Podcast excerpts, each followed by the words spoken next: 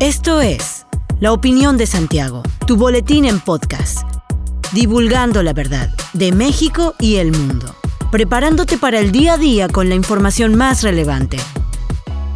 Comenzamos.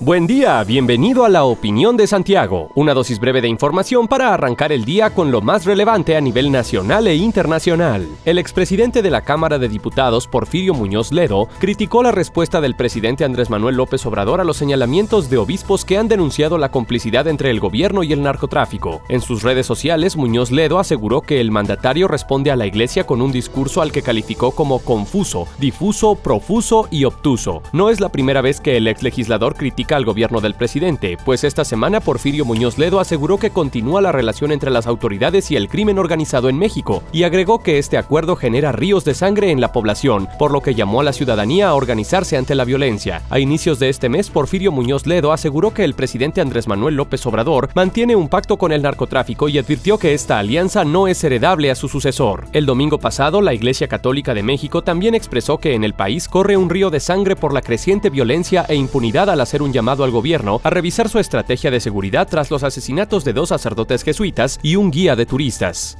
Un trozo de glaciar se desprendió y se deslizó por la ladera de una montaña y se estrelló contra más de una docena de excursionistas en un sendero popular en los Alpes en Italia, dijeron socorristas. La televisión estatal dijo que se encontraron cinco cuerpos y al menos siete personas resultaron heridas. Las autoridades han desplegado cinco helicópteros, incluido uno especializado en rescate, y se han lanzado varios drones para la búsqueda de desaparecidos, informa la agencia de noticias italiana AGI. El desprendimiento de roca ha provocado una luz de nieve, hielo y roca que ha causado la apertura de una grieta en el glaciar y ha afectado a dos grupos de excursionistas según las autoridades la Confederación Autónoma de Trabajadores y Empleados de México abrió oficinas en la ciudad de Washington, D.C. con la finalidad de defender los derechos laborales de miles de trabajadores mexicanos y queretanos que trabajan en Estados Unidos. Eric Osornio, secretario de organización del Comité Nacional de la CATEM y secretario general de Querétaro, explicó que esta oficina busca brindar apoyo y asesoría a los trabajadores mexicanos en cualquier condición migratoria. Destacó la presencia del dirigente nacional de la Confederación Autónoma de Trabajadores y Empleados de México, Pedro Aces, quien inauguró las oficinas donde en compañía del embajador de México en Estados Unidos y Esteban Moctezuma anunciaron este importante programa de apoyo laboral. Además, también sostuvieron reuniones y participaron en foros internacionales con organizaciones como la Organización Internacional de Trabajo, la Conferencia Sindical Internacional y otros sindicatos de Estados Unidos y Europa.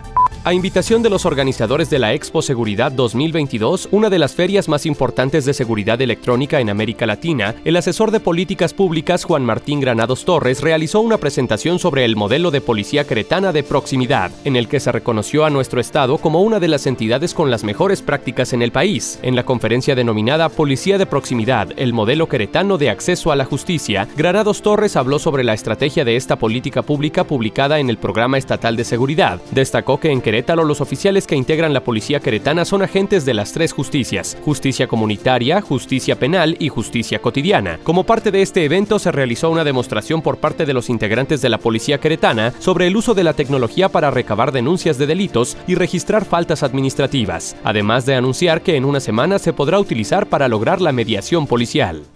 La secretaria de Salud Estatal, Martina Pérez Rendón, advierte que en caso de que las hospitalizaciones por COVID-19 sigan en aumento en el estado de Querétaro, podrían analizarse nuevas medidas restrictivas, esto ante el incremento que se ha registrado en el número de nuevos contagios en el estado, debido a la quinta ola de la pandemia que se vive actualmente en el país. Señaló que de ser necesario se tiene la capacidad para ampliar el número de camas en el Hospital General de Querétaro. Actualmente se tienen 14 camas disponibles. La secretaria expuso que esta nueva oleada de contagios no ha sido de alerta, tal y como las otras cuatro anteriores, esto debido a la cobertura de vacunación anti-COVID que se tiene en la entidad. La Secretaría de Salud de Querétaro reportó el viernes cero de funciones por COVID-19, aunque se sumaron 418 casos de la enfermedad. Se trata de 253 mujeres y 165 hombres. El registro acumulado es de 143.503 casos, 52% son mujeres y 48% son hombres. Hasta aquí la información de hoy. Regresa mañana para otra pequeña dosis con las noticias más importantes. Mantente bien informado con la opinión de Santiago. Encuéntranos en Facebook, Instagram y TikTok como arroba la opinión de Santiago. Hasta la próxima.